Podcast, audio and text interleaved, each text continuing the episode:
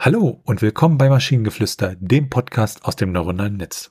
In jeder Episode stellen wir eine Geschichte vor, die nicht von einem Menschen, sondern von einer Maschine verfasst wurde. Und damit kommen wir zu unserer heutigen Geschichte über die Beere, die ein Bär war. Es war einmal eine kleine Beere namens Barry, die auf die wundersame Weise ein Bewusstsein erlangte. Barry war keine gewöhnliche Beere, sondern sie war in der Tat ein Bär. Oder zumindest glaubte sie das. Sie rollte durch den Wald, machte Grunzgeräusche und versuchte sogar, nach Lachsen zu angeln. Eine ziemlich beeindruckende Leistung für jemand ohne Arme oder Beine. Sie war überzeugt, dass sie ein Bär war, und nichts hätte sie davon überzeugen können, dass sie falsch lag. Jedes Jahr besuchte ich die renommierte internationale Büchermesse von Frankfurt, um die neuesten literarischen Meisterwerke zu entdecken. Dort stieß ich auf das merkwürdigste Buch, das ich je gesehen hatte, die Beere, die ein Bär war. Neugierig geworden, kaufte ich es und konnte es kaum erwarten, die skurrilen Abenteuer dieses kleinen Obstes, das ein Tier sein wollte, zu lesen.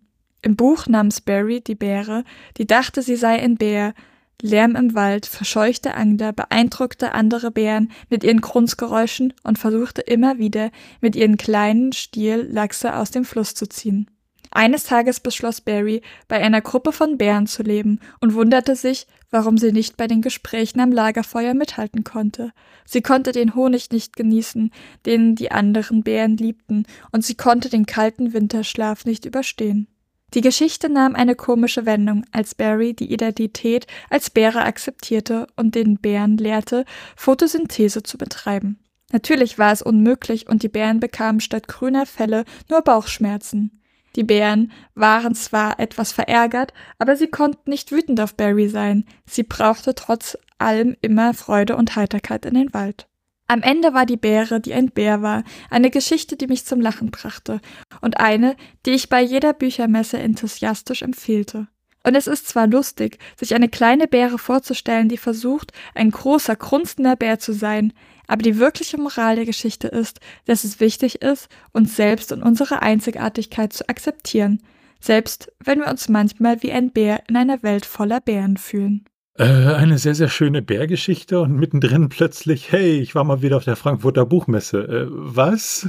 Also ich glaube, es hätte den, also es wäre besser, ein besserer Text gewesen, wenn dieser ganze Frankfurter Buchmessen, das ist ein Buch Teil weg wäre, sondern tatsächlich das einfach weiter in dem Stil vom Anfang geschrieben worden wäre.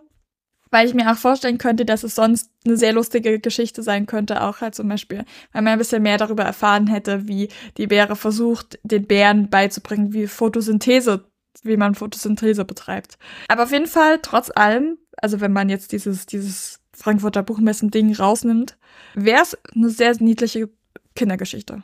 Und wenn ihr Ideen oder Stichwörter habt für eine Geschichte aus der Maschine, zum Beispiel über den Rekordsprachlerner, dann schreibt uns eure Ideen per E-Mail an info.tnsh.net oder über das Kontaktformular auf der Webseite. Bis zur nächsten Episode von Maschinengeflüster. Bye bye. Tschüssi.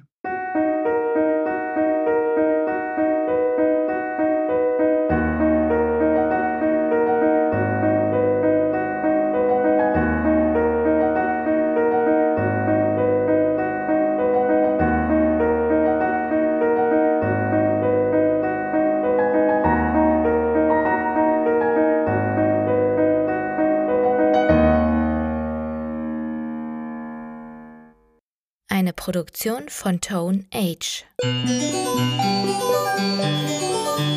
T1H.net